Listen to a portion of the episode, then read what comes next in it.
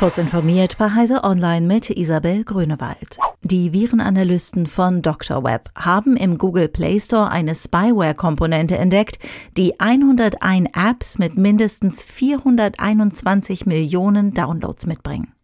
Die Schadkomponente sammelt Informationen über Dateien auf den infizierten Geräten und kann diese auch zu den Drahtziehern übertragen. Oberflächlich zeigt sich das Spin-OK-Modul als Hilfsmittel, App-Nutzer interessiert zu halten.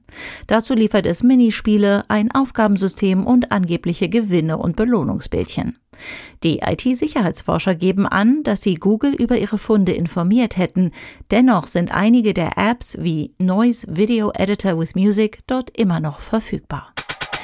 Nordkoreas Versuch, den ersten eigenen militärischen Spionagesatelliten zu starten, ist gescheitert. Die staatliche Nachrichtenagentur KCNA hat eingestanden, dass der Satellit nach dem Start ins Gelbe Meer zwischen der koreanischen Halbinsel und China gefallen ist. Verantwortlich sei ein Fehler im neuen Antriebssystem der Trägerrakete. Eine Untersuchung stehe jetzt an und ein zweiter Versuch soll so schnell wie möglich erfolgen. Laut der Korea Times ist es Nordkorea zwar bereits gelungen, Erdbeobachtungssatelliten ins All zu schicken, unklar sei aber, ob diese funktionieren. Mit gebrauchten Windeln wollen Forschende das Bauen in Indonesien bezahlbarer machen. Für die Studie hatte das Team der japanischen Universität Kitakyushu entsorgte Windeln gereinigt, desinfiziert, geschreddert und dann in verschiedenen Anteilen in Betonmischungen gegeben. Nach dem Aushärten im Ofen testete es die mechanischen Eigenschaften der Baustoffproben.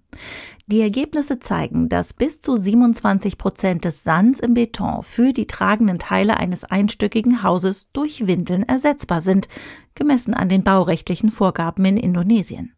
Mörtel für nicht tragende Steinmauern wiederum verträgt einen Windelanteil von bis zu 40 Prozent. Das Recycling von Windeln könnte der neuen Studie zufolge nicht nur die wertvolle Ressource Sand ersetzen und dadurch Baukosten senken, sondern auch die Mülldeponien entlasten. Dank der Hilfe von Amateuren wurden jetzt drei der womöglich letzten Exoplaneten gefunden, die das Weltraumteleskop Kepler vor seiner Abschaltung entdeckt hat.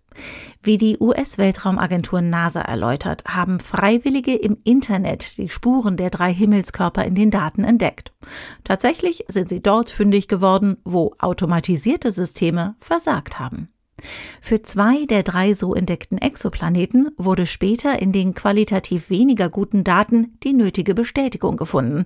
Beim dritten steht diese Verifizierung noch aus. Der Fund über viereinhalb Jahre nach der Abschaltung von Kepler zeigt einmal mehr, welche Entdeckungen in dem riesigen Datenschatz noch warten könnten.